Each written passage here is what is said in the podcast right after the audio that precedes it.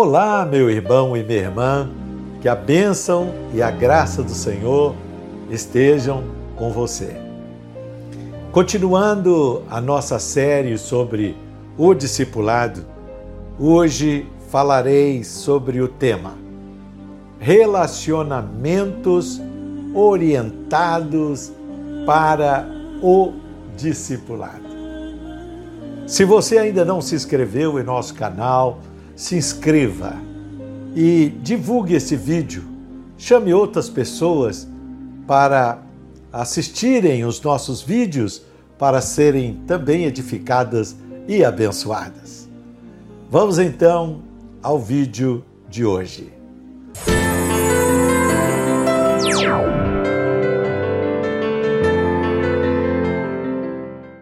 A vida é uma teia de relacionamentos tecida na urdidura do tempo. Sobre esta teia tecemos nossos sonhos, concretizamos nossos ideais, imprimimos nossas realizações e também as nossas frustrações. Fora desta teia, as coisas perdem sentido e valor.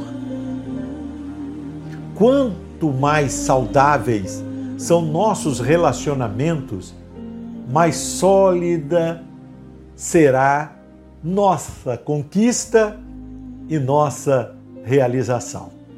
Alguém já disse que o verdadeiro cristianismo não é religião, mas sim relacionamento. Relacionamento com Deus e com o próximo.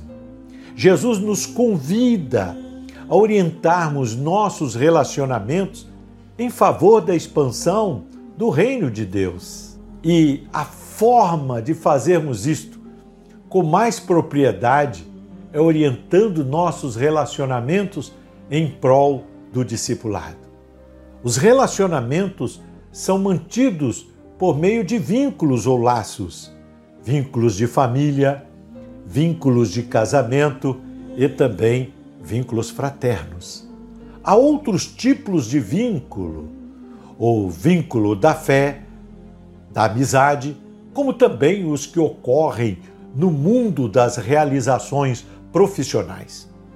Qualquer destes vínculos podem gerar relacionamento, e estes relacionamentos, sim, devem ser orientados para o discipulado a prática do discipulado.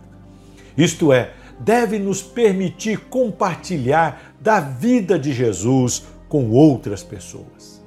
Quais são as pessoas com as quais você se relaciona hoje? Não importa o vínculo que nos une, use este vínculo para transmitir verdade, para transmitir amor e a graça de Deus para a vida do outro.